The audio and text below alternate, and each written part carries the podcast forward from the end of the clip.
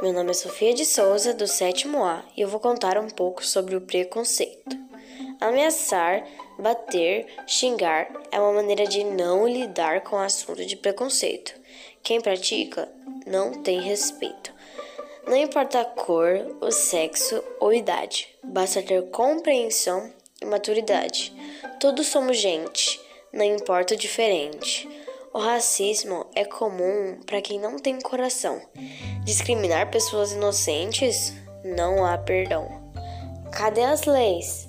Que país é esse onde seres humanos não podem ser iguais devido às suas classes sociais?